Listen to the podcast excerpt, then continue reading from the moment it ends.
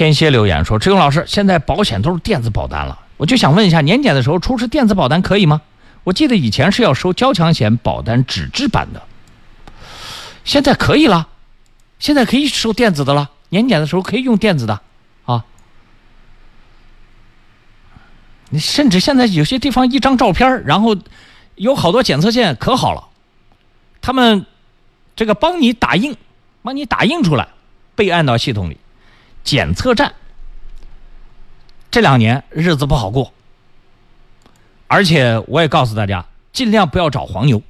检测站本来日子就很难过了，然后呢，你们又把自己的命运交给黄牛，黄牛又在中间给你们筛一笔。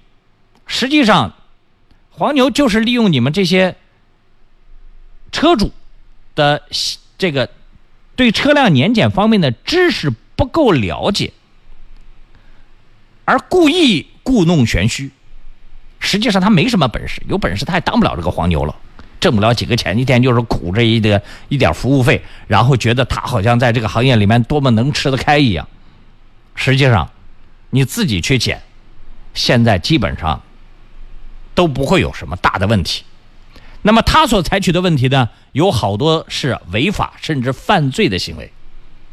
有些黄牛，我告诉你们啊，你们。已经在做犯罪的这个事儿了，跟当年那些汽车修理厂的那个老板，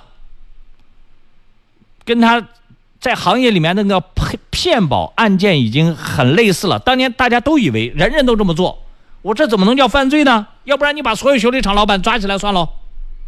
但是在这个问题上，那就是逮着你算你倒霉。的确抓了好多。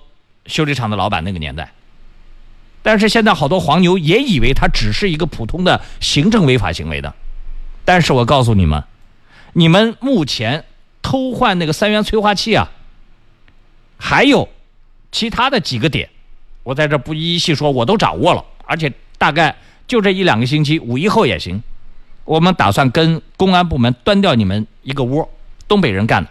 啊，当然，这个东北人，我我不是说地域歧视啊，就这个团伙是东北人聚集的一个团伙。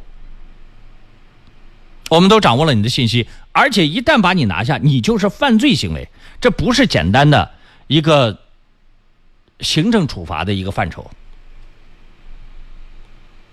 有一个叫破坏环境罪吧，叫污污染物什么什么。这不像像环境当中排放这个污染物的有这么一个一个刑法追责的要要坐牢的，我们车主千万别干这样的事儿，你到时候说不定就成为共同犯罪当中的一员了。滴答叮答发微信说：“志勇老师，你刚刚有人问年检的事儿，我刚年检过，检测检测站说直接网上调取电子保单就好了，很方便啊。”对，刚才我就跟各位说了。电子保单现在能用了啊！水恰发微信到志勇在线，说勇哥别透露消息啊，他们黄牛万一听到了跑了咋办呢？我就是啊，故意让他们听的。呃，有时候我心肠这个稍微有点软的时候呢，他这个软他不是无原则的软。我们国家赋予了一些执法部门。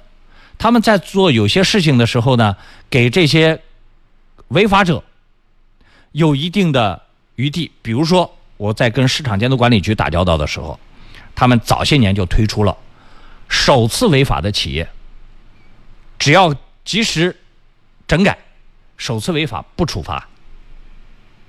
这个规定，在有些人讲执法必严，为什么饶了他不罚他？他违法了，哎。行政行政处罚，它就是这么个原则。我先让你改正，我可以不罚你。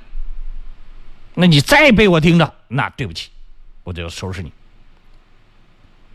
你像之前我们讲的那个，好多修理厂老板，在当年那个社会，好多修理厂老板文化程度不高的，人人都骗保。二十年前吧，这些人都是老实人，平时在生活中都挺好的。他就是随了个大流，成了犯罪分子了，可恶不可恶？可恶！但是在那种大环境之下，我们能够给他一个改过自新的机会，不好吗？你包括这个污染环境罪，三元催化这种方式，大家总以为我只是做了个小聪明，挣点小钱。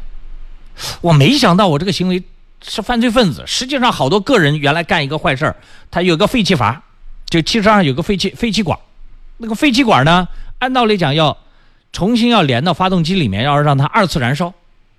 但是有一些老旧车啊，总是出故障、出毛病，他为了避免产生积碳，这些。个人呢，他就把那个废气管就把它直接从发动机上面拔下来，直接排到空气里。你说这些人坏不坏？当年好多人没有意识到环境空气的重要性，可是呢，现在意识到环境空气重要性了。